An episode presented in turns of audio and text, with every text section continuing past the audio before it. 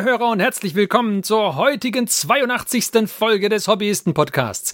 Wir sind ein Podcast, in dem sich vier Freunde über ihr gemeinsames Tabletop-Hobby unterhalten und wir geben diese Unterhaltungen an euch, liebe Hörer, weiter.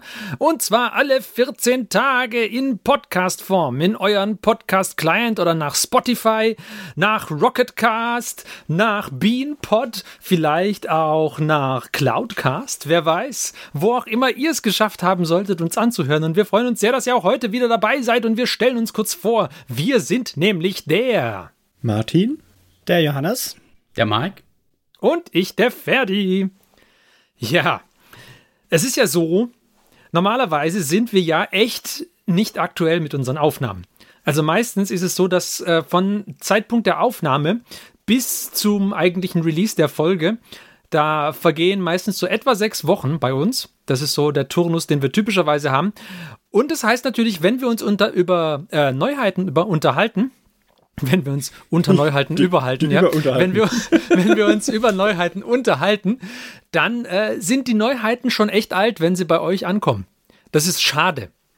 Und deswegen haben wir gedacht, jetzt heute nehmen wir eine Folge auf, die wir schon nächsten Sonntag rausbringen werden. Es ist unglaublich. Also, wir im Prinzip, im Prinzip sind wir fast für euch gesehen schon in der Zukunft, ja? Also so aktuell waren wir quasi noch nie. Und das müssen wir natürlich nutzen, indem wir uns jetzt eine ganze Folge lang über alles mögliche Zeug, was halbwegs aktuell ist, unterhalten. Halbwegs.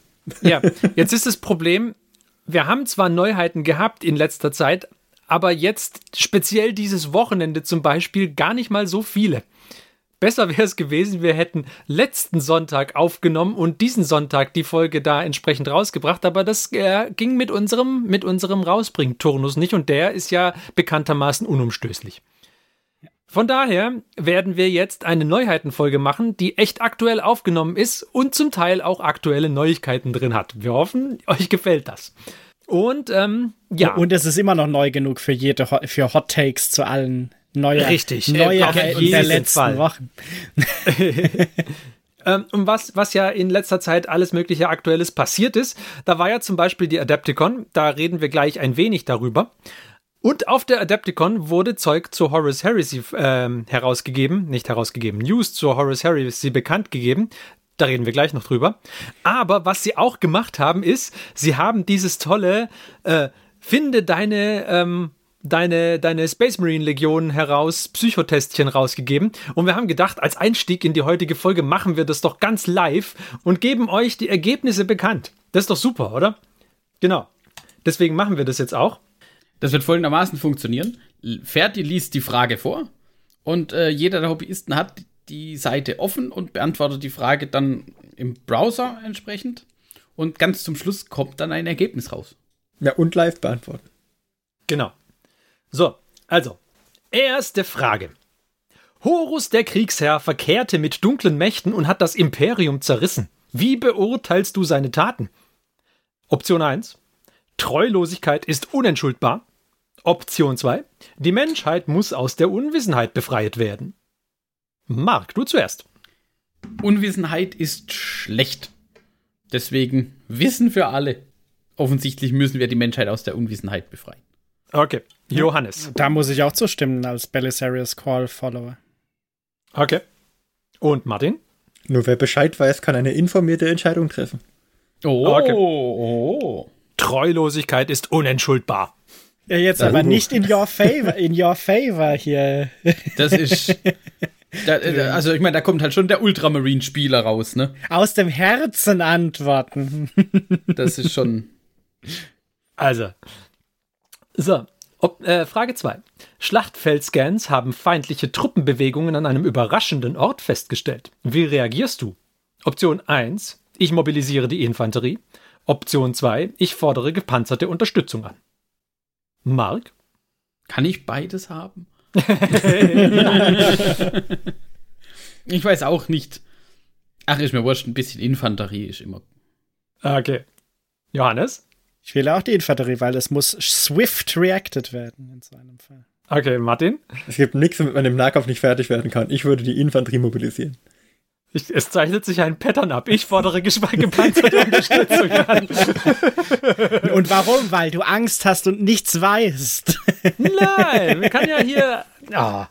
Okay.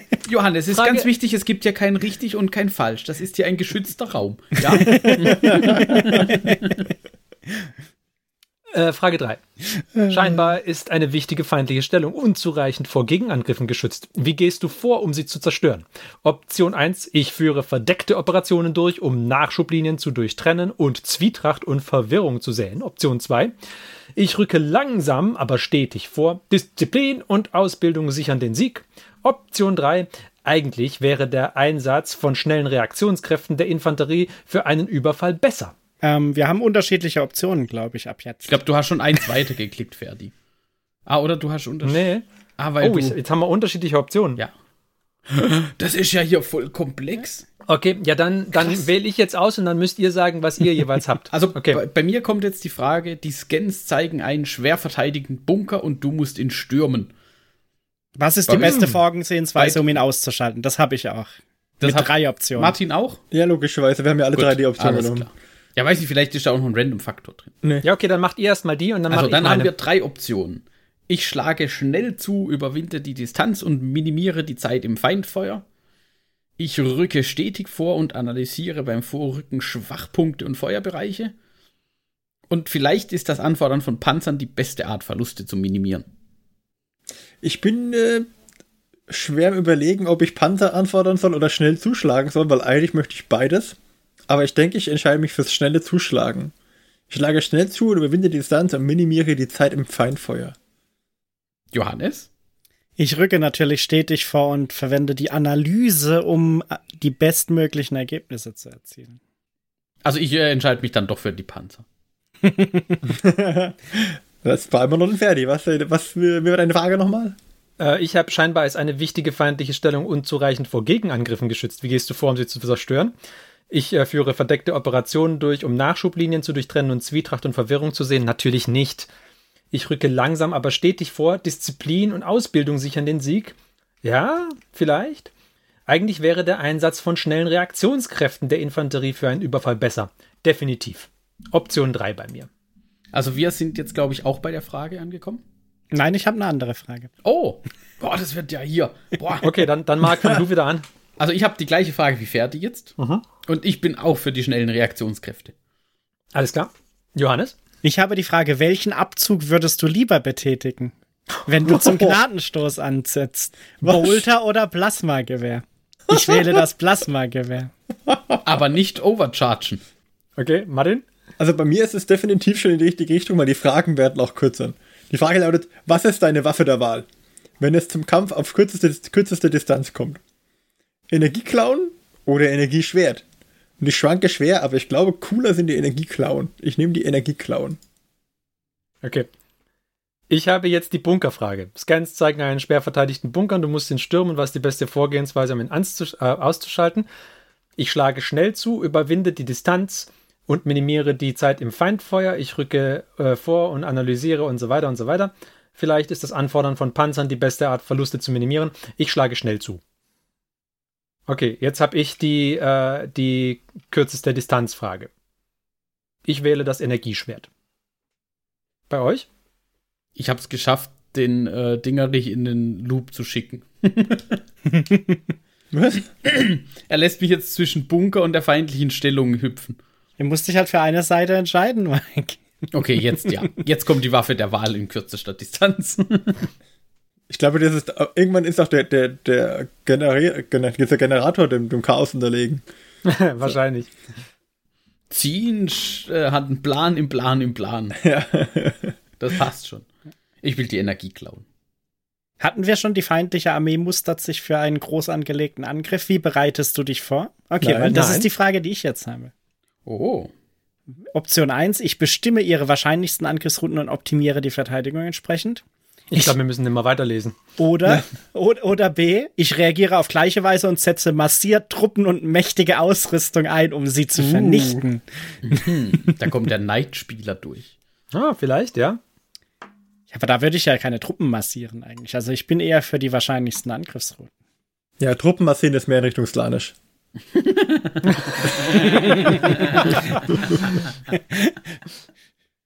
Okay, So. dann Okay. sind wir wieder.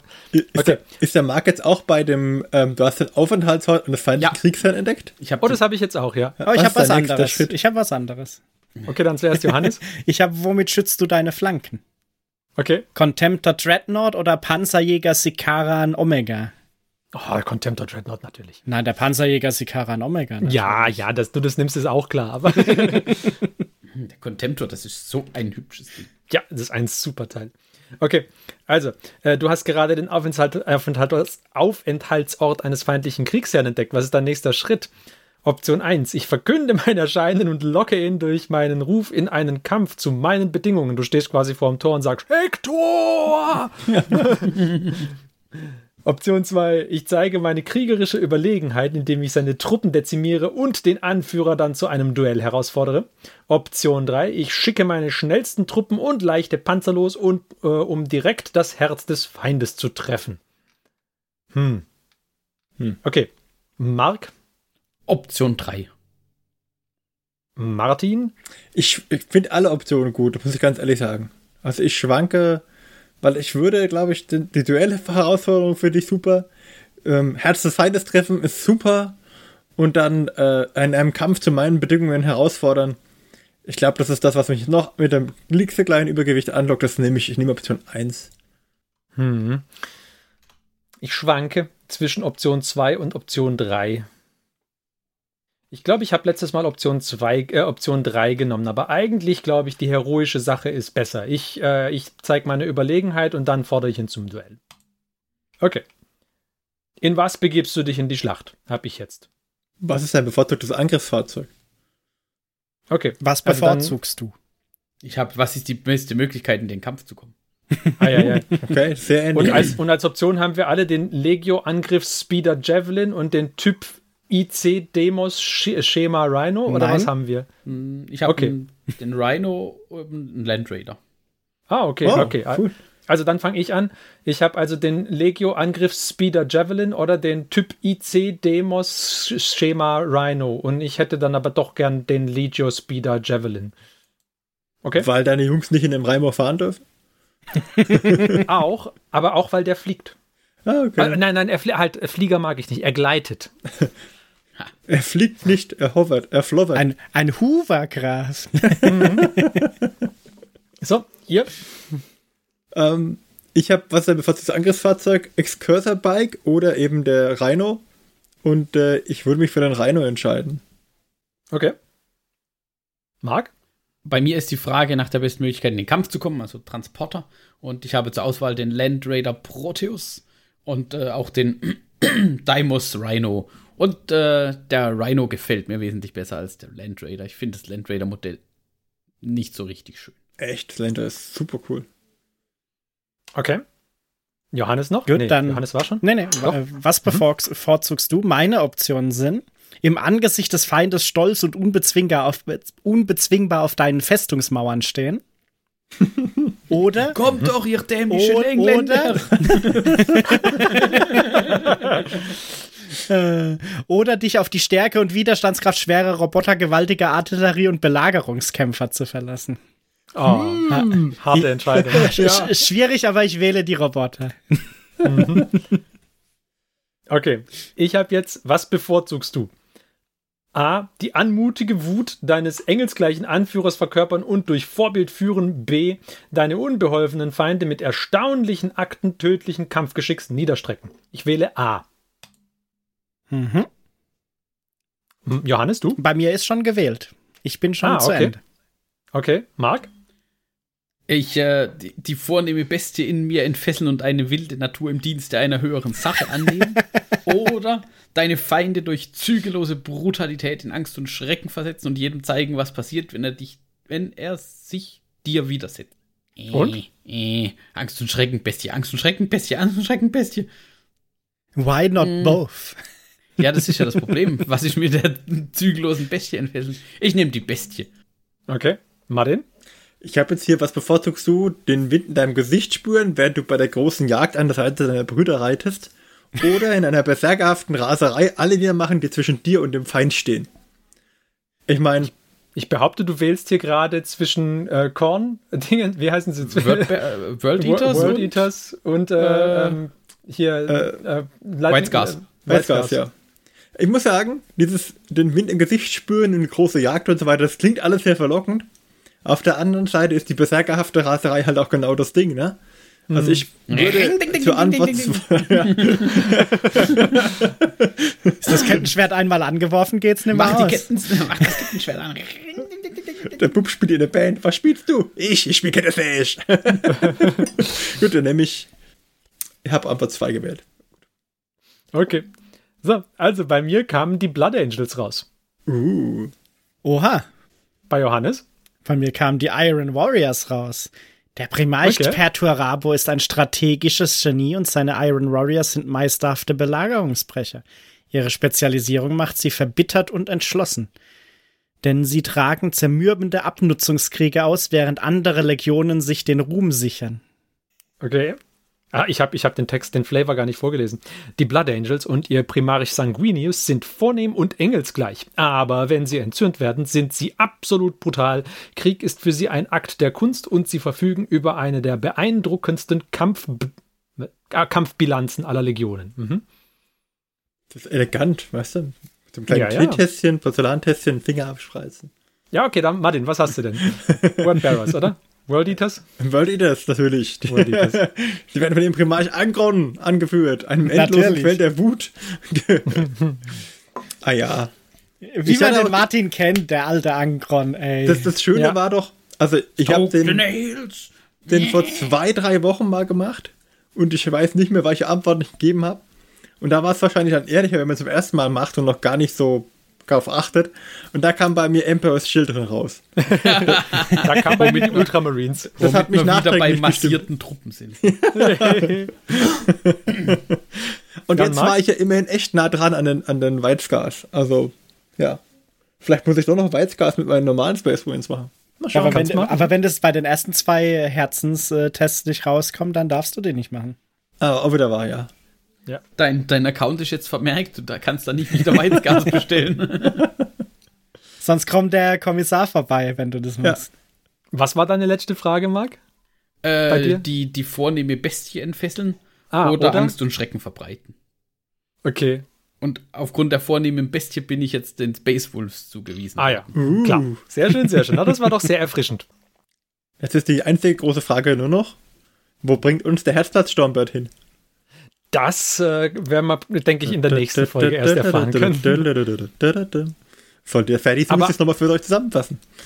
Nein, Martin. Aber ich denke, wir machen eine kurze Pause für ein kleines Jingle und dann fangen wir mit den Reveals an. Bis gleich.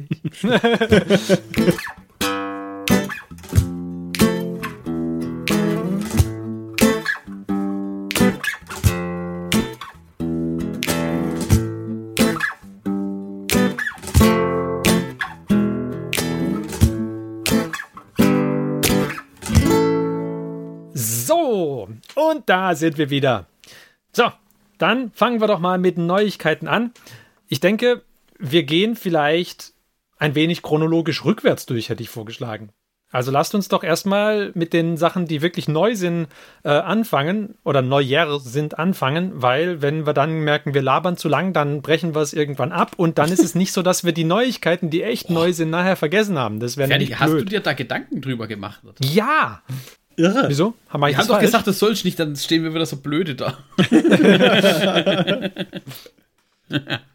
Gut, Nein, eine Dann- sehr gute Idee. dann lasst uns doch mal anfangen mit Dann müssen wir die Ähm, Liste von hinten aufzählen. Ja, dann hätten wir jetzt, also heute, ähm, ganz frisch wurde der Cargo 8 Ridge Hauler. Ein Modell, eine Modellbahn für Warhammer, mehr oder weniger enthüllt. Mit Waggon und alles. Naja, gut, ist keine Bahn, hat keine Schienen. Aber trotzdem, Ein, ein, ein Straßenzug. ein Straßenzug. Also alle die Designer haben zu viel Mad Max Fury Road geguckt. Das ist schon, ne? Also, man, man guckt sich dieses Fahrzeug an und denkt, Fe fehlt nur noch der, der Gitarren-Marine, der die Brandgitarre spielt auf dem Dach oder so. Ja. uh, 100 Oder halt der Hobbyistenpunkte. Saxophon-Marine. 100 Hobbyistenpunkte für den ersten, der äh, da draußen ein Mad Max Fahrzeug baut. mit einem äh, Noise Marine obendrauf. Aber mit Ah. so einem roten Strampler? Nicht, nicht schlecht, der, der, der Cargo-Dingens da. Also, ja, Ein solider Laster. ein solider Laster. Frage. Ich, mir ist unklar, ob das ein Gelände, das, ist das ein Geländestück oder fährt das Teil ich glaube, das, das, soll, das soll wohl fahren. Also, das ist ja diese neue Necromunda-Erweiterung. Mhm. Ash, Ash Wastes, was quasi dann nicht mehr in den Hive Cities, sondern in den Wüsten zwischen den Hive, zwischen den Hives spielt. Da soll das Ding dann wohl rumfahren und du hast dann die Möglichkeit, es zu überfallen oder also es ist dann irgendwo so ein Necromunda-Szenario. Also im Endeffekt ist es ja ein bisschen Maxig, was du da machst, glaube ich. Weil es ist halt so eine Transportmission, mehr oder weniger. Aber was ich richtig cool finde, ist, dass er den Standardcontainer als, ähm, dass er zwei Standardcontainer als Ladung hat. Das heißt nämlich, dass man die Standardcontainer, die man schon hat, da oben mit transportieren kann, sozusagen. Oder wenn du sagst, du magst irgendwas anderes da auf die Ladefläche, dann hättest du noch zwei Container als Geländestücke. Oder, was man auch sieht, ist, dass sie so, so, so Luken für die Container haben, die man auf die Container draufsetzen kann. Dann hast du eben die, jene Luken auf Container, die du irgendwo platzieren kannst auf dem Spielfeld. Also ich finde das allein von der Modularität her, was man draus machen kann, finde ich ziemlich cool. Ja, ist nicht schlecht. Aber so richtig gefallen tut er mir auch nicht. So optisch, finde ich. Ja, pff, ja ist, halt, ist halt ein Laster. Also, Ich meine, er passt irgendwie ein bisschen zu diesen Motorrädern von diesen, was war das, Atalan Jackals oder so? Genau, ich habe auch so, Gene Stealer war mein erster Gedanke, da wird er gut reinpassen, ja. Ich meine, gut, außer ins Necromunda-Setting natürlich. Ja, also Gene, so, äh, Gene Stealer als, ähm, wie heißen die, die großen Trucks, diese Goliath Mhm. oder was? Der Rock, Irgendwie Rock. sowas oder Crumbler oder Transporter, Rockduster Trans Transport, also dann lass den, lass den Container hinten weg Ja. und dann ist ein Transporter für deine Gene Stealer Kals. Wobei ich auch glaube, dass sich der echt gut verorken lässt. Oder als Ork Truck. Oh ja.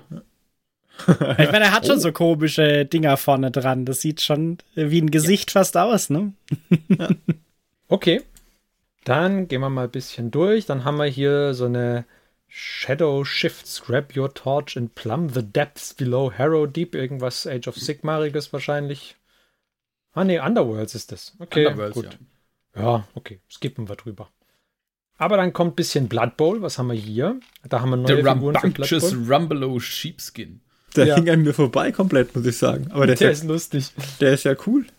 Ja, Ich habe aber lassen. ein, ein Problem, habe ich, das kann ich nicht mehr wegbringen, seit ich die Miniatur gesehen habe.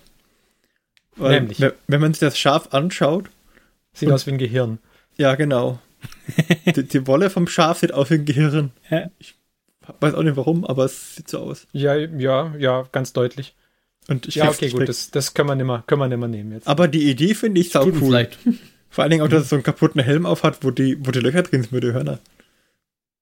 Der Widder hat dann auch einen eigenen Mhm. Helm. Das finde ich super. Also ich mag das Modell an sich. Vielleicht muss man an den Haaren was drehen. Vielleicht, wenn man das scharf schwarz macht. Als schwarzen Bock. Ja, verstehe es auch nicht ganz, weil eigentlich können sie ja Fell und Co. Also Ist halt ein bisschen Ahnung. allgrob, das Fell. bei, bei vielen Modellen ist ja irgendwie so ein Fellumhang oder irgendwas Ja. so mit dabei. Ja. Naja, aber cooles Modell, keine Frage. Finde ich. Dann haben wir hier eine Army of Renown für Sinch, die mit dem nächsten Nachmund Dingens da kommt. Mit, also mit, dem, mit der nächsten Season ist das dann, oder ist das für die aktuelle Season was? nee, ist wie glaube ich dann das? die nächste Season. Ja, also im Prinzip vom Konzept her haben wir da ja schon mal drüber gesprochen, über diese, über diese coole Sache, dass so, so Army of, Armies of Renown kommen könnten und dann, ähm, dann hast du halt eine coole Themenarmee und alles und dass das ja eigentlich ein nettes Konzept ist und das gilt auch nach wie vor. Nach wie vor gilt aber auch, dass diese Season-Bücher einfach zu teuer sind. Und da ist, da, das, da wird es auch diese Army of Renown nicht rausreißen für mich. Ja, und ich finde es auch ein bisschen schade, dass es halt jetzt eine Zengor-Armee ist für Zinch.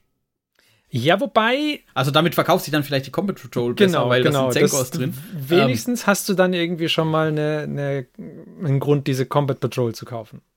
Ja, ich meine, das ist halt für die schon cool, die die Modelle eh schon haben. Und dann sagen, hey, dann kann ich eine andere Armeeliste spielen, weil die mir jetzt andere Eigenschaften bietet mit der Liste. Dann kaufe ich mir das Ding nur für die Regeln.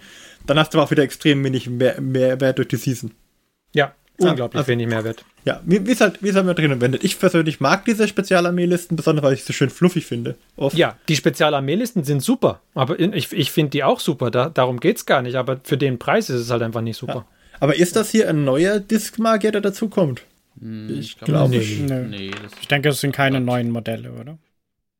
nee, Glaub das ich ist auch der nicht. Zengor, Shaman und Disc in dem Okay. ersten Bild und unten in dem anderen Bild ist ein normaler Sorcerer und Disc noch mit dabei. Okay.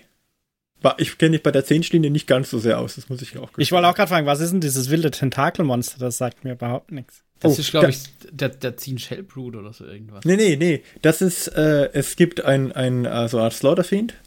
Okay. Ähm, Ah, Da, das kann man umbauen zu eben zu der Vortex Mut Mutilator oder so ähnlich heißt der.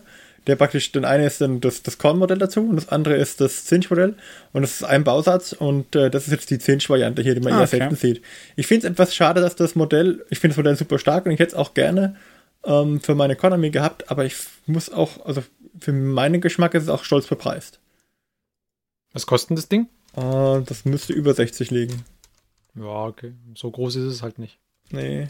Ja, wie, okay. hei- wie heißt das Modell? Mutalit Vortex Beast. Mutalif. Ah, Das kostet, das Mutalith. kostet out of the box 67,50. Hätte ich es mal irgendwann Ja, okay, für, dann. für 40 gesehen, hätte ich es mir mal besorgt, aber so ist er mir zu teuer. Ich hätte halt gern die Korn-Variante gebaut. Ähm, dann wären die 10 Spitz übrig geblieben, wie dieser lustige Strudel oben drauf, der gibt ein gutes Geländestück. Oder auch dieser kleine Tentakelkopf, der wäre auch übrig geblieben. Ja, für den Preis finde ich es auch ein bisschen stolz. Vor allem, weil es von der Größe halt jetzt nicht mehr ist wie diese, wie heißt Stonehorn von den Ja. Dings. Genau. Und es ist nicht Slaughter Fiend, sondern Slaughter Brute. Und dann habe ich mal das Stonehorn geholt, weil du kriegst halt für den Preis, habe ich halt die komplette Starterbox der Ogre bekommen damals noch. Ja. Und, also da war das Stonehorn drin und noch die drei, äh, die drei Reiter. Ja. Also von daher, ja. Aber ich meine, es ist ein echt schönes Modell. Man sieht halt echt, echt wenig. Schade. Dann gehen wir weiter nach hinten. Da sind wir jetzt beim letzten Sonntag angekommen. Da kam nämlich ein neues Blood Bowl Team raus. Die Wikinger, ich weiß nicht, wie sie heißen, Nor Norska Rampagers. Und ja, sind halt ein Wikinger Blood Bowl Team. Ich wollte gerade sagen, die sehen, die sehen wie das normalste Football-Team in Blood Bowl aus. So ein Ja, bisschen. ich muss sagen, ich finde alle Sachen, die keine Wikinger sind, hier fast interessanter als die Wikinger. Ja. Also die zwei Schweine mit den Fässern auf dem Rücken und diese Hämmer, die da auf dem Boden irgendwie so als Bits ne äh, rumliegen, die kann man prima für Basing nehmen. Und die zwei Drachen, die es da noch dazu gibt, die sind Super. auch cool. Finde ich fast interessanter als das ganze Team. Also, Ja, das Team ist ein bisschen. Ich, liegt vielleicht auch daran, dass dieses Norse-Theme halt auch so ein bisschen ausgelutscht ist über die letzten Jahre. Also nicht nur jetzt im Warhammer Fantasy oder wo auch immer Bereich, sondern im, bei Miniaturen so insgesamt. ja. Es sieht halt nach so einem Standard. Also, Aber die, keine Je Ahnung. die Yetis haben Die das Yetis? bessere Fell. ja. Die Yetis sind gut. Die Yetis sind sagen. wiederum cool. Also da ist dann wieder so. Da geht man halt weg von diesem. Ja, und die anderen sehen halt so ein bisschen aus wie so Standard Wikinger-Asset-Modelle. Ja. Plus halt dann Football-Sachen noch dazu. Aber Mit die Schweine sind halt halt. gut. Aber Die genau, Schweine. also auch für mich, ich finde die, die, die Schweine super. Diese Drachenboot-Dinger da, die sind hervorragend. Also damit könnte ich eher was anfangen, wobei ich jetzt halt mit Blood Bowl sowieso grundsätzlich nicht so, aber Oder, Aber du, oder, oder du bestellst dir einen der neuen McFarlane-Toys, die, glaube ich, aus dem gleichen Artikel sind, ja. Oh ja. Da gibt es nämlich unter anderem einen äh, Ork, ne? Ja, aber den gibt's schon länger, glaube ich. Das Den ist- gibt es schon länger, okay. Ich glaube, das ist jetzt für North America, wo die. Ja gut, das könnte natürlich sein, ja. Ich weiß nicht, das ist der Org Meganob, glaube ich. Der ist halt schon auch ganz lustig. Aber ich habe nicht. Ich habe eigentlich nicht genug Platz, um noch mehr Staubfänger aufzustellen. Dann kriege ich Ja. mal richtig Ärger. irgendwann. Na gut, na gut. Dann gehen wir weiter durch. Dann sind wir jetzt bei den Tyranniden angekommen. Und die haben ja einen neuen Kodex bekommen, die Tyranniden. Ja. Und da haben wir diesen Kodex uns immer mal wieder bei den Spoilern angeguckt und haben dann schon häufiger mal auch über Power Creep geredet, muss ich sagen. Es ist ja cool, dass sie einen neuen Kodex kriegen. Das ist ja, ist ja natürlich, ist ja natürlich schön und für die Tyranniden-Spieler immer ein Grund zur Freude. Ähm, Bei den, bei den Reveals, die man zu dem Codex halt gesehen hat, wann fand ich es auch wieder so wie auch zuvor bei, äh, wo wir mal über die Tau-Sachen geredet haben. Ja, 3, 2, 1, Welcome to Rent Town. Ja, was sagt der Mark? Also ich habe mir tatsächlich auch mal eine Zusammenfassung angeguckt äh, von Leuten, die Preview, die den ganzen Codex schon hatten und auch bekommen haben, zur Verfügung hatten. Und ich, ich, ich verstehe es einfach nicht, warum man irgendwie immer noch krassere Kombos machen muss, immer noch mehr Stratagems, immer, ähm, es gibt ja bei den, bei den Tyranniden gibt es ja die Hive Fleets als ähm, Subfactions, die man wählen kann. Und dann kannst du da noch was austauschen und die dort noch besser machen. Und boah, ja, also keine Ahnung, irgendwie, ähm, ja, man muss das alles nicht verwenden, wenn man untereinander ein bisschen Matched Play machen will, in Anführungszeichen. Man will ja trotzdem ausgeglichen spielen, also macht man schon auch ein bisschen was in Richtung Matched Play. Mit Punktekosten und so weiter und so fort. Mhm. Aber da, da ist dann irgendwie mittlerweile dann so viel Admin dabei und dann darf ich in der ersten Schlachtrunde, nachdem ich weiß, wer anfängt, darf ich noch irgendeine so Sonderfähigkeit meiner Hive Fleet austauschen, um die noch krasser zu machen. Dann kriegt irgendwie noch eine Regel, mit der, was ich zum Beispiel richtig mies fand, die eine Hive Fleet bekommt so eine Sonderregel, da wird Beschuss weiter weg als 18 Zoll, muss minus 1 to Hit abziehen. Ja, ist halt bei, viel, bei, was du dann behalten das halt, musst, ja. Das ist halt richtig, ja, aber das ist ja auch für die anderen Fraktionen mies. Also überleg mal, Orks, die treffen eh nur auf die 5. Ja. Ach, also dieser, der, der, wie gesagt, also das waren, die haben nur den Codex vorgestellt und so ein bisschen gezeigt, was es für Kombos gibt und so weiter. Und das aber in Kombination mit den Reveals, die Warhammer Community auch gemacht hat. Ich, es, also ich hatte beim Tau-Kodex schon Bedenken. Aber beim Tyranniden-Kodex muss ich sagen, habe ich eigentlich noch mehr Bedenken. Weil ja, man gefühlt hat, es geht, es geht noch mal schneller. Diese Spirale muss ich noch mal schneller drehen. Und dann, ja, keine Ahnung, jetzt habe ich irgendwo, habe ich geistert jetzt gerade so ein Bild rum von irgendeinem größeren GT, also Grand Tournament, wo es in letzter Zeit war. Ich glaube, die ersten zehn Plätze waren Harlequins. Weil halt die Eldar gerade den neuesten Kodex hatten. Ja, klar.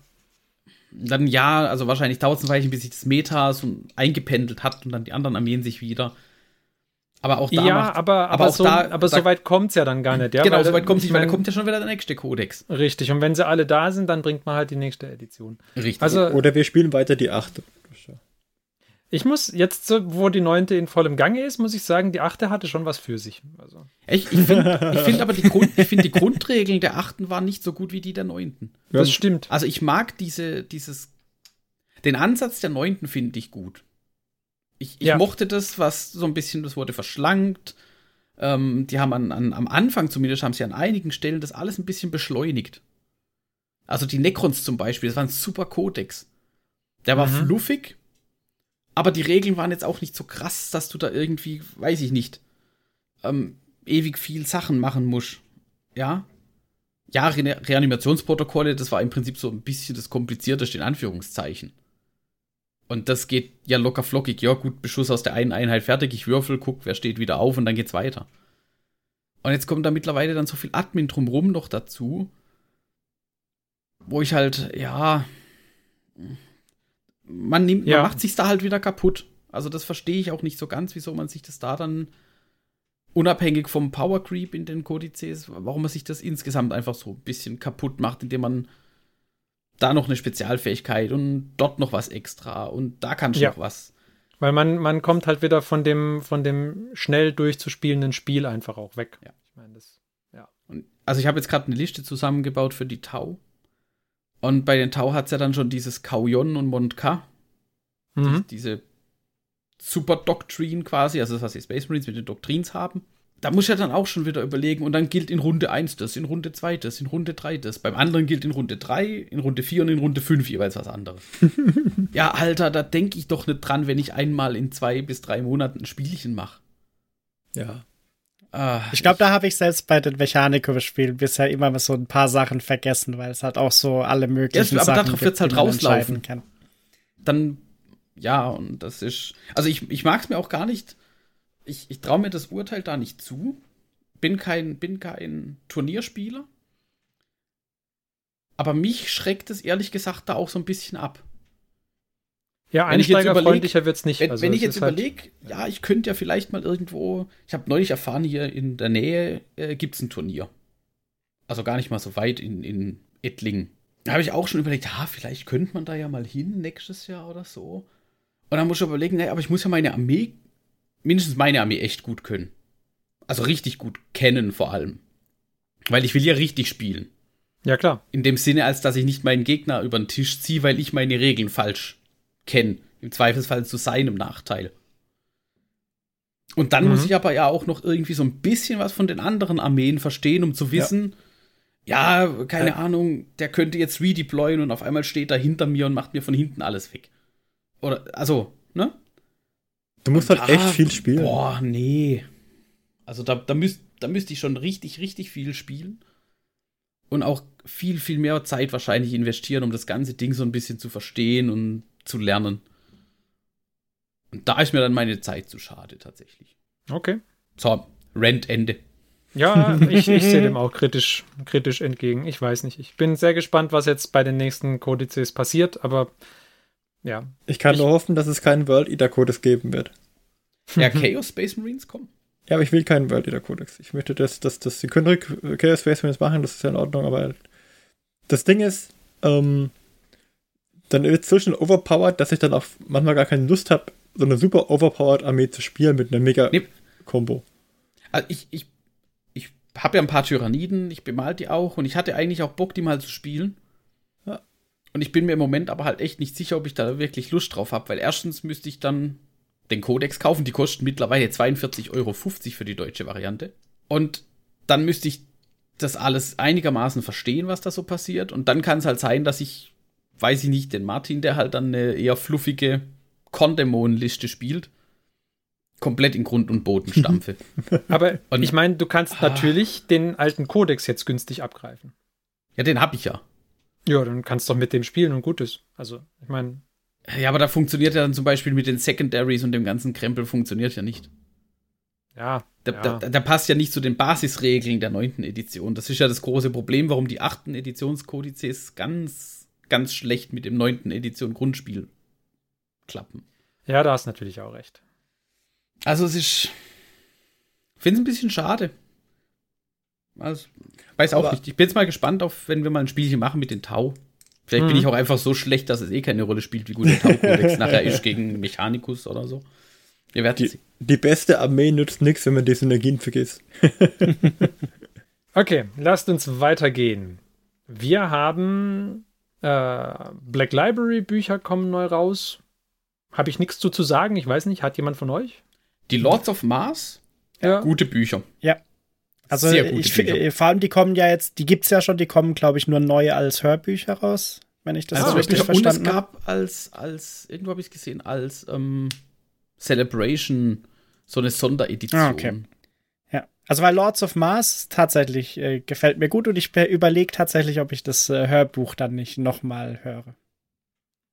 Okay. Weil die Hörbücher ja schon immer ganz gut gemacht sind.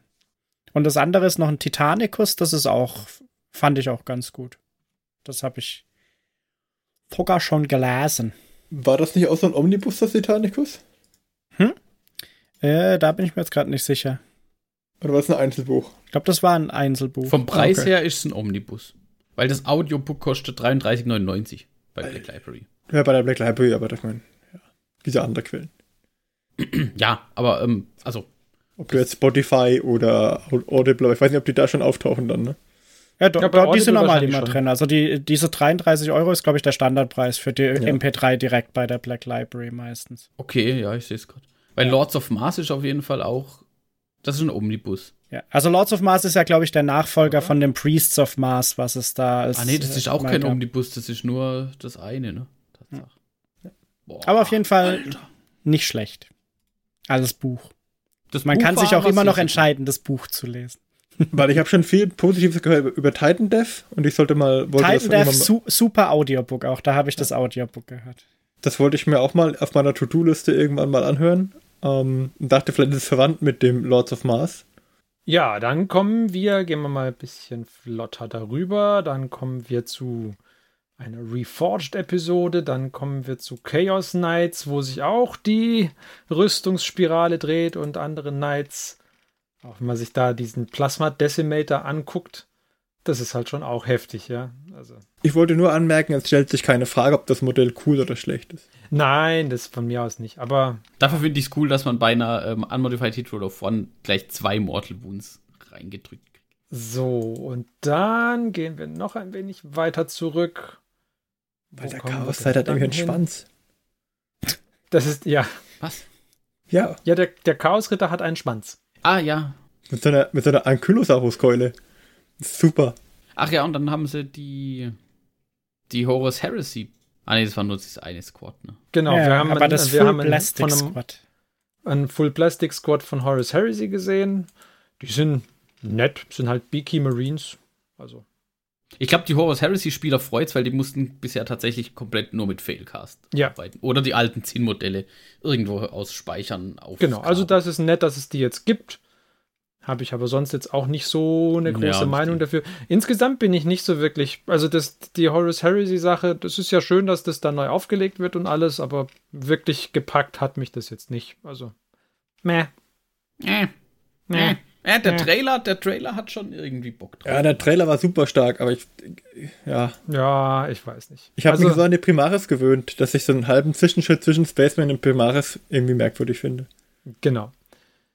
Aber was auch neu angekündigt wurde, und jetzt sind wir am 1. April angekommen, oder beziehungsweise am 5. April, aber die Ankündigung war am 1. April, da sind wir jetzt angekommen, die Squads. Die Squads kommen zurück. Oh mein Ja. Gott! Bestimmt nur Das ein war- Witz. Das, das Also, ist natürlich, da, da, das haben sie gut gemacht. Also das fand ich schon sehr lustig.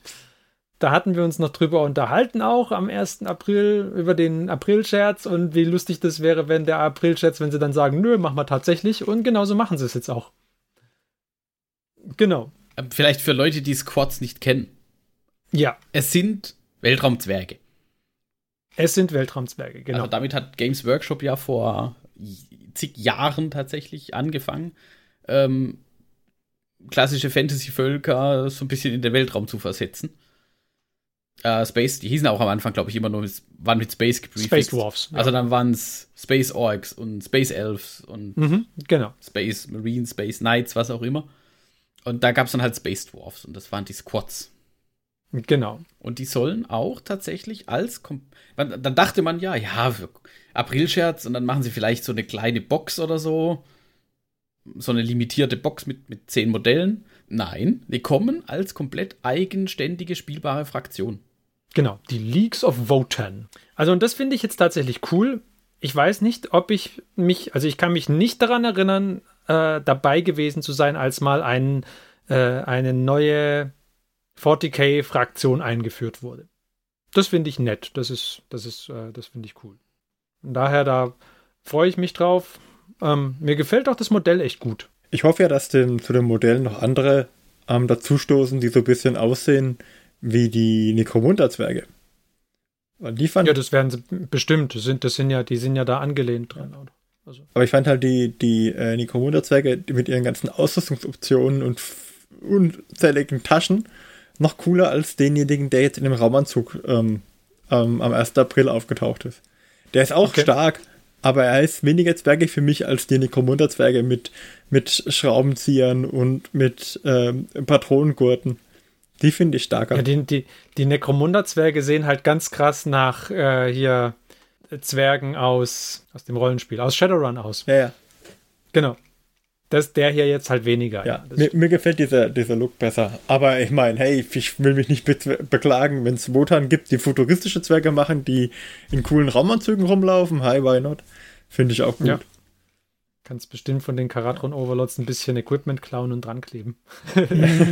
So, so, so ein Snüffelstück. ja, so ein Snüffelstück kannst du auf jeden Fall Das hat auf jeden Fall Potenzial. Und, und sie fliegen Also- dann in einem Space Ze- Zeppelin-Schiff umher, ne? Ja, Ich meine, die, Also ich- was die ich finde Darkeller können, können man die Space-Zwerge schon lange. Die Wotan. okay. Also das, das finde ich cool. Gefällt mir gut. Ähm, ja, und dann können wir noch ein bisschen zurückgehen. Da haben wir neue Optionen bei den Chaos Knights wurden gezeigt. Also es gibt ein Ja. neues Chaos Knight Kit. Aber es cool, gibt auch Chaos Knight Optionen für die Armiger jetzt oder Cha- Chaos Varianten davon. Sind, Cha- sind glaube ich, auch ein eigenes Kit, ne? Ja, Chaos Army. Glaub schon. Also eigene Box. Ja, weil die Ja, sind genau. schon Die- signifikant anders teilweise. Also die haben andere Ja. Füße, andere Waffen, andere Aufbauten teilweise. Und Denk- apropos Box, sie kriegen auch ihre eigene Box.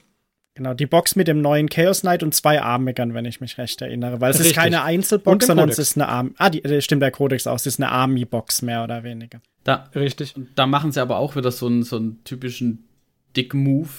Ähm, den Codex kriegst du in der Army-Box quasi, glaube ein oder zwei Wochen früher. Ja. Mhm. So wie bei den Orks, glaube ich, in der Beast-Snacker-Box. Ja. Wo es halt auch, boah, also das ist dann halt auch wieder so dieses Pay-to-Win.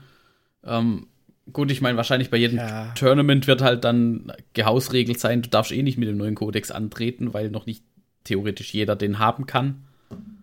Ähm, Aber ich glaube, aber trotzdem, ich gehe schwer davon aus, dass es den Codex hoffentlich zu günstigen Preisen geben wird, weil also es wird, mindestens, es wird mindestens einen geben, weil ich will nur die, den Inhalt der Box, die Codex interessiert mich gar nicht. Also, Johannes, bitteschön. Jetzt weiß ich, wo ich meinen Chaos Knights Codex herkriege. Das kannst du gerne haben für ein paar Euro. Das ist, das ist mir so wumpe, ob ich den Codex noch habe, weil bis wir spielen, Ja. Gibt es schon einen neuen Codex, da brauche ich doch den nicht. Ich wollte gerade sagen, bis du den Cha- Chaos Knight erstmal gebaut und bemalt ich kauf, hast. ja, ich kaufe mir so einen Codex frühestens eine Woche vorher. Alles andere ist völlig sinnlos. Außer er geht vom Markt. Aber was ich, glaube ich, bei dem Chaos Knight Kit, was mir jetzt gerade noch einfällt, was ich ganz cool fand, ist, dass sie, glaube ich, so ein bisschen wie bei den vorher schon erwähnten Beastclaw Raiders Box, dass da, glaube ich, auch so ein paar coole Deko-Elemente, die wahrscheinlich hoffentlich so ein bisschen optional sind, dabei sind. So diese Vögel obendrauf. zum Ja, Beispiel- die Vögel sind Beispiel. optional, das ist das Coole. Weil das fand ich bei dem Beastclaw Raiders Pack schon cool, dass du da halt so viel, also du hast halt so viel Zeug, dass du hinhängen kannst oder nicht hinhängen, hinhängen kannst an den Stormhorn oder so gekriegt. Das war schon ganz cool.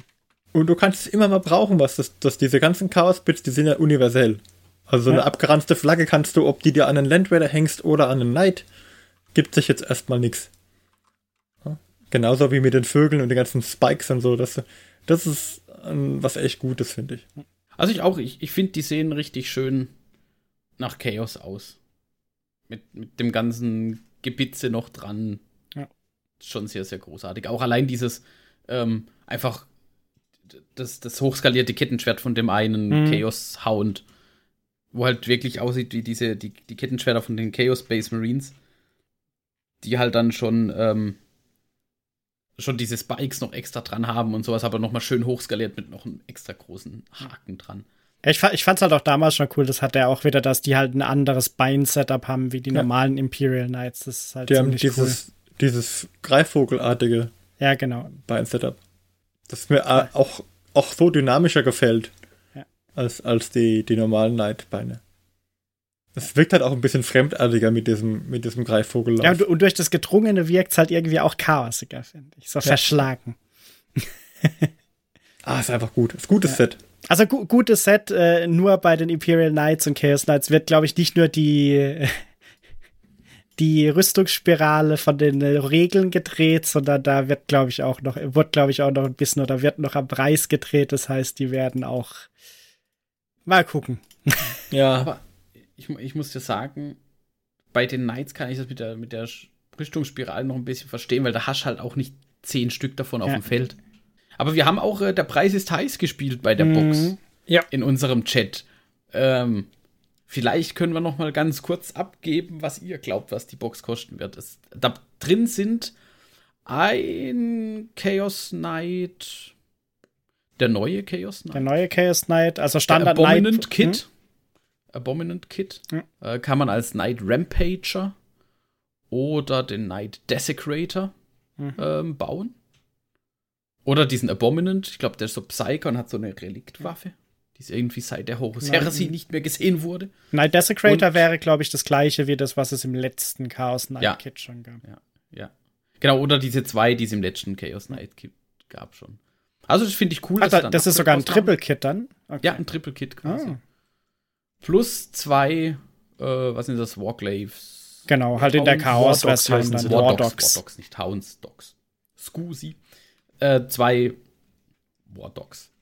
Plus Mhm. der Chaos Knight Codex. Wahrscheinlich in so einer limitierten Edition oder so. Wahrscheinlich wieder mit dem limitierten Cover oder so, wie Ja, bei so den Cover meisten von so. den Boxen. Was sagt er denn? Also, ich glaube, im Wesentlichen wird man den Kodex für Ome kriegen.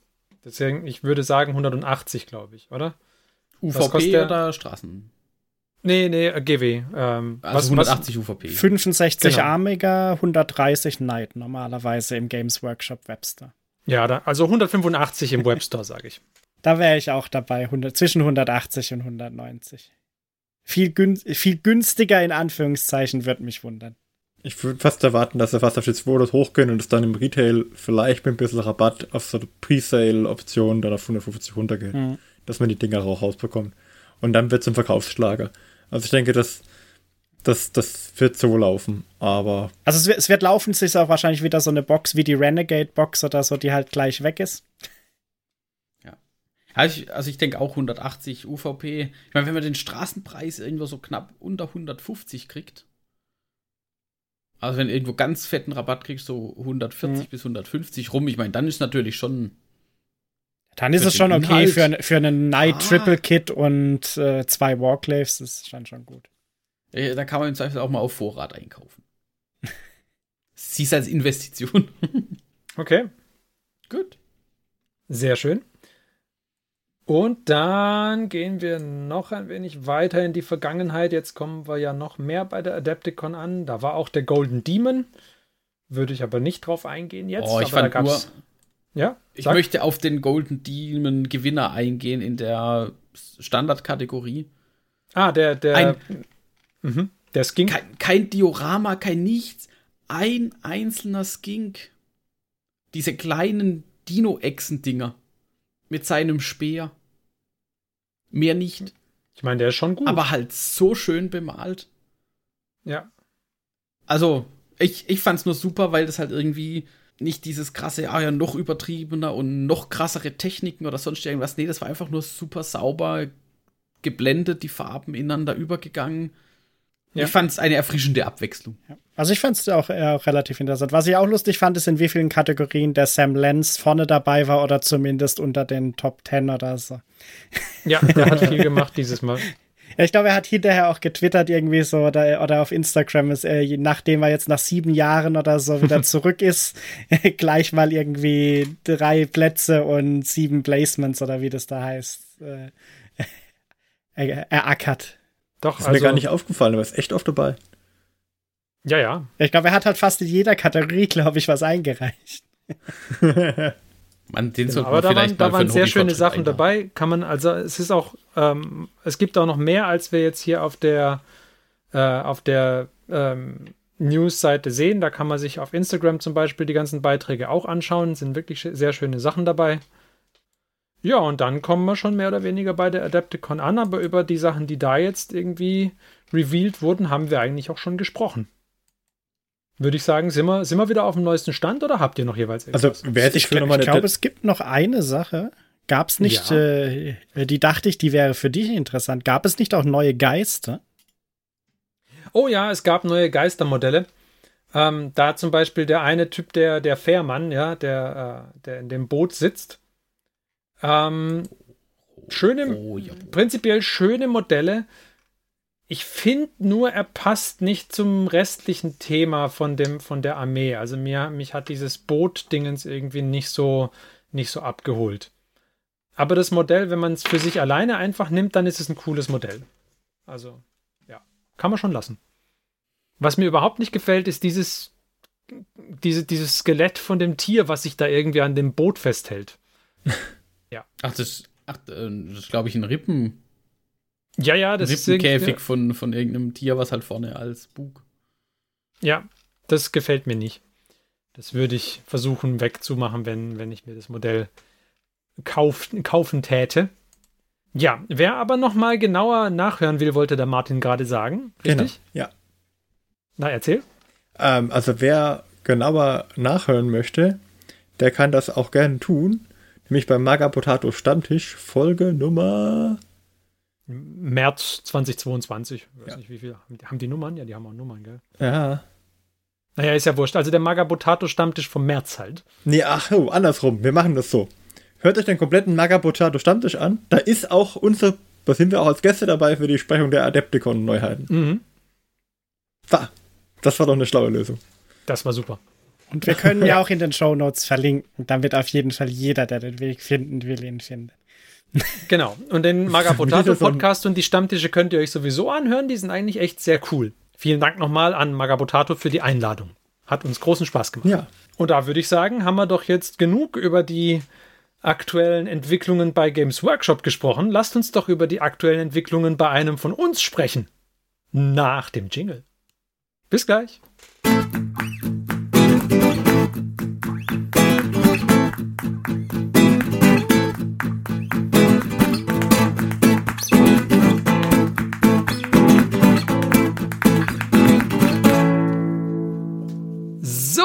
Und da sind wir wieder mit einem Hobbyfortschritt. Haben wir auch schon länger nicht mehr gemacht. Ein Hobbyfortschritt mal wieder. Nämlich fragen wir heute den Martin, weil ich ja vorher recherchiert habe und weiß, dass der Martin was Cooles am Machen ist. Martin, was hast du denn in letzter Zeit gemacht? Ähm, meine Hobbyaufgabe vom Anfang des Jahres. Ähm, wir hatten ja gesagt, Sehr löblich, sehr löblich. ja, oder verzweifelt. Ähm, nee, es ist ja so. Ähm, wir hatten ja eigentlich gesagt, wir wollten einen Teil vom Pile of Shame mitbringen, das schon angefangen rumsteht. Und ich habe damals mehr oder minder, wurde ich ja da so reingeritten in die ganze Aktion, habe ich da gesagt, na gut, dann mache ich halt äh, das Fliegerdiorama fertig, das bei mir auf dem Tisch steht. Ich habe da diese drei Aeronautica-Flieger auf dem Base und einen Flieger von, ich glaube, Vanguard-Miniaturen. Ich bin mir nicht hundertprozentig sicher, den habe ich geschenkt bekommen. Äh, so einen äh, Chaos-Flieger. Und da mache ich ein kleines Aeronautica-Diorama, dachte ich mir. Und das hatte ich schon lange gebaut und ich glaube sogar, ich weiß nicht, ob es schon ein Jahr her ist, aber könnte gut sein. Doch, müsste ungefähr ein Jahr her sein, dass ich den gebaut habe. Und äh, habe dann irgendwann mal an und hatte nur grundiert und das war's. Und jetzt habe ich äh, dann angefangen, letztes Jahr zumindest Grundfarben aufzutragen und es hat mich ein bisschen zur Verzweiflung gebracht, weil es äh, doch schwieriger war, als ich gedacht habe. Und ähm, dann habe ich es aber trotzdem ähm, zumindest die Flieger fertig bemalt. Und jetzt ist nur noch das Diorama an sich sozusagen übrig, also das Gelände. Ähm, ich möchte so ein bisschen, ähm, also mein Ziel wäre es, so tropische Inseleffekte zu erzeugen, ähm, wo halt diese zwei abgestürzten Flieger drauf sind und der Luftkampf zwischen den zwei, zwei also dem einen Imperialen dem Chaosflieger. Und ich habe ähm, den, den Ozean gemalt. Das war ganz nett. Ich habe da hauptsächlich mit Inks gearbeitet und habe die so ein bisschen ineinander verlaufen lassen, um dann zur Küste hin das Ganze ein bisschen heller türkis zu machen. Damit man diesen tropischen, also in tropischen Gewässern ist das Wasser an der Küste re- relativ türkis. Und äh, ja, ansonsten hatte ich äh, mir Laserstrahlen gebaut, die das Chaos, die der Chaosflieger schießt auf den auf den Aeronautica-Flieger. Und am Anfang hatte ich eigentlich gedacht, ich könnte einfach transparentes, so ein Plexiglas nehmen und das dann einfach inken. Hat aber nicht so gut funktioniert. Und das Problem war, dass das Plexiglas auf so 15 cm Länge und, äh, keine Ahnung, 0,8 mm Dicke nicht so stabil ist. Also das wobbelt dann zu sehr. Und das äh, gibt keinen geraden Laserstrahl hin, sondern mehr so eine gerade, so eine Laserkurve. Und äh, dann habe ich einfach äh, Stahlstäbe genommen und habe die dann grundiert. Und das hält zwar, ist auch nicht hundertprozentig grad geworden, aber man kann es zumindest anmalen. Hat das aber den Effekt, dass man dann ähm, nur von einem Winkel aus tatsächlich den, den Helligkeitseffekt sieht. Also wenn man drauf schaut, habe ich den erst rot angemalt und dann in der Mitte nochmal orange und dann nochmal gelb ganz in der Mitte, sodass praktisch, wenn man auf den Eisenstab schaut, von einer Position aus er aussieht wie innen leuchtend, aber halt nur von einer Position, von allen anderen Positionen halt dann nicht. Aber aber das ist ein Diorama, das hat halt einen Winkel, in dem es funktioniert und den anderen eher nicht so toll. Ich habe dann auch gemerkt, dass es nicht super schlau war. Das wa- war mir schon bewusst, als ich es gebaut habe, erst das Ding zu bauen und dann anzumalen. Aber weil man nicht mehr an alle Stellen rankommt. Aber Ja, so gut, ist es halt. Und äh, ja, als nächstes, was jetzt noch kommt, ist natürlich äh, die, das Tropische. Und zwar möchte ich gerne noch Palmen machen. Ich habe mir Palmen gedruckt. Und zwar habe ich von Luke Studios ähm, das äh, Schiff Ahoy ähm, Set. Und da gibt es bei den, da gab es Palmen dabei und die habe ich runtergescaled auf, glaube 30 Prozent. Ah, Dieses Schiff Ahoy-Set, sorry, dieses Schiff Ahoy-Set insgesamt ist so gut. Ja, das ist wirklich toll. Das ist super. Und also da habe ich ja auch den, den, also in, in richtig groß habe ich mir da den, die haben so einen Piraten dabei. Hast du Mit so die Büste?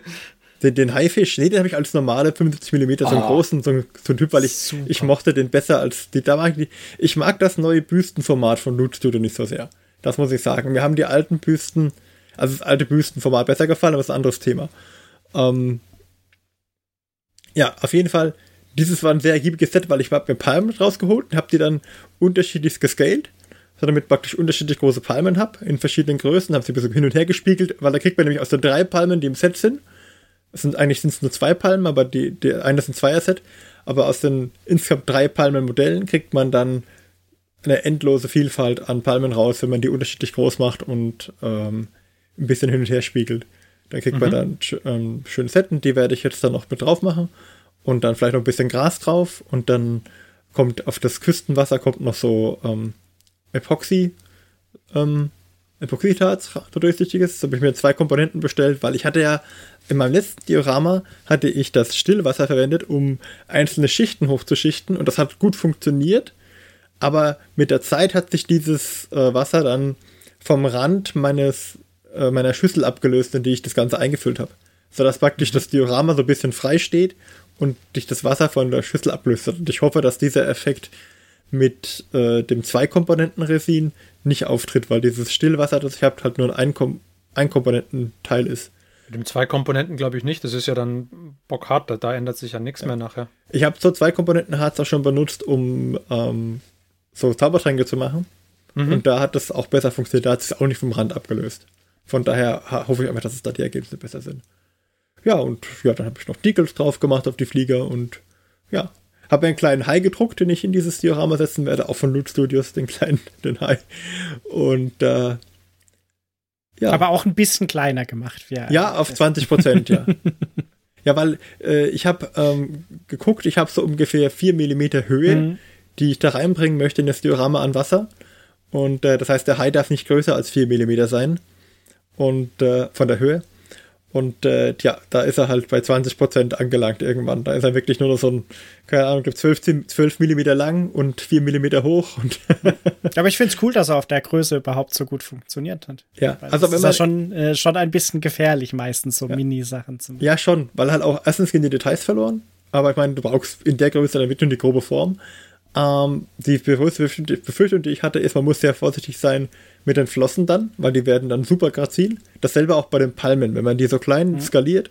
Die ganz kleine Variante, die ich gedruckt habe, die ist mir beim, beim Ablösen schon zerbrochen. Also, die, die, ähm, da habe ich dann extra noch so, so, ich nenne es Wobbly Resin, aber es heißt dieses äh, Tenacious Resin gekauft, dass ich damit ins normale Resin mit reinmixen kann, damit sie ein bisschen stabiler werden. Ähm, aber ja, also das war das eine. Das hat mich auf jeden Fall beim, beim 3D-Druck auch weitergebracht, dass ich mir angeguckt habe, wie ich meine 3D-Drucke ein bisschen ähm, flexibler machen kann, damit sie nicht so spröde sind. Das ist gerade bei den kleinen, sehr kleinen Sachen sehr wertvoll. Leider habe ich das zu spät gelernt, bevor ich äh, Bits für Christian gedruckt habe. Das wäre dann auch hilfreich gewesen. Und ansonsten habe ich bei dem Diorama eigentlich hauptsächlich noch, ach ja, ich habe noch zwei, ähm, zwei so Effekte benutzt für die Triebwerke. Und die habe ich auch, einen davon habe ich auch benutzt, ähm, um den Aufprall darzustellen vom Laser aus Wasser. Da werden wir sehen, ob das, ob das äh, dann funktioniert, wenn das Wasser drin ist. Und äh, ich weiß aber nicht mehr, den, diese Triebwerke-Effekte habe ich mir auch gedruckt, aber ich weiß gar nicht mehr, wo ich die her hatte von Thingiverse, glaube ich. Mhm. Das ist schon wieder über ein Jahr her, ne? und äh, ansonsten, ich glaube, ich hoffe, dass ich es in den nächsten zwei, drei Wochen komplett fertigstellen kann. Das wird sich zeigen. Das Resin ist unterwegs, kommt, kommt morgen mit der Post. Ach ja, eins noch. Ich würde mir gerne so ein bisschen Wellen machen. Und ich hoffe, dass es funktioniert, dass ich erst das Zwei-Komponenten-Resin einfülle und dann eine dünne Schicht Resin noch oben drauf mache und dann hofft mit dem Föhn so ein bisschen anföhne, damit dann Wellen entstehen, die Richtung Küste gehen. Also von der einen Seite hinföhnt. Und dann habe ich mir so weiße Paste besorgt, so Foam. Und die werde ich dann auf die Wellen drauf machen, sobald sie fest sind, damit dann so eine Gischt entsteht auf, auf den Wellen. Da kannst du, da kannst du bei Boulder Creek Railroad kannst du nachgucken, wie man das mit der Airbrush und mit so Resinzeugs macht. Ja. Mit, den, mit den Wellen. Der macht das in so ziemlich jedem Diorama, wo er Flüsse oder sonst irgendwas darstellt, hat er auch schöne Wellen drin. Macht das mit der Airbrush, weil ich habe ähm, Ja. auch Videos gesehen, wo es mit der Airbrush gemacht wurde und die waren dann so feingranular, die Wellen, fand ich. Aber gut, das muss ich mal anschauen. Ja. Musst mal schauen. Also ich meine, das ist ja bei dir jetzt gar nicht so schlimm, wenn die feingranular sind, weil die Scale ja relativ ist klein ja. ist. Also Ja. von daher wäre das vielleicht gar nicht mal so unrealistisch. Also ich bin gespannt, wie es noch wird. Äh, auf die Vegetation, da muss noch was tun, weil im Moment ist es nur braun und ich habe jetzt schon zwar Pigmente drauf gemacht auf den, auf den Boden, aber äh, gefällt, ist mir noch zu karg. Ich habe schon überlegt, ob ich noch ein paar Felsen hinzufüge, die irgendwie andersfarbig sind. Muss mal schauen. Mhm. Und was mich ein bisschen ärgert, ist, dass ich bei den Flugzeugen habe ich ähm, abgerissene Teile dargestellt, aber beim einen, der hat den Flügel verloren, da habe ich den Flügel nebenhin gemacht. Ähm, da habe ich dann, ist mir hinterher aufgefallen, es wäre cooler gewesen, ich hätte aus dem Flugzeug und dem Flügel noch so Teile raushängen lassen. So Verbindungsstücke oder Schläuche oder irgendwas, dass man es noch besser sieht. Ich habe zwar so Schusswunden auf die Flügel gemacht, dass man sieht, okay, da geht der, wie so ein Maschinengewehr, Einschusslöcher, die, da gehen die Schüsse vorbei. Und habe versucht, sie parallel laufen zu lassen, weil der Chaosflieger hat zwei Waffen angeordnet nebeneinander, sodass es wie so ein, so ein paralleles Schussmuster im Ziel ergeben müsste. Aber äh, ja, es ist halt, das Frack sieht noch nicht, könnte noch frackiger aussehen, glaube ich. Oh, ich finde es aber gut. Also ich finde ich find das ganze Projekt sehr schön. Aber es dauert Es halt wird, ewig. wird super. wird super. Ja. Gut, aber dann, äh, ich meine, dann, dann können wir jetzt auch keine weitere Zeit mehr verschwenden. Martin, du musst ja weiterarbeiten an dem Diorama. Die Palmen, die Palmen. Ich Ja. muss jetzt Palmen stiften. Ja, deswegen, deswegen würde ich sagen, belassen wir es für heute dabei. Und entlassen auch euch, liebe Hörer, in die nächsten 14 Tage. Und dann melden wir uns wieder. Und bis dahin wünschen wir euch viel Spaß am Hobby und sagen Tschüss. Wir waren der Martin? Der Johannes. Der Marc? und ich, der Ferdi. Tschüss, macht's gut. Tschüss.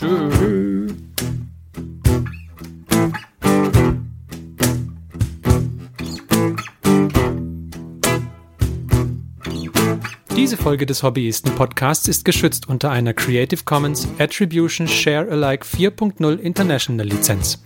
Wenn ihr die Hobbyisten kontaktieren möchtet, besucht uns auf Twitter unter twitter.com slash diehobbyisten, besucht uns auf Facebook unter facebook.com slash diehobbyisten oder schreibt uns eine E-Mail an info at diehobbyisten.net.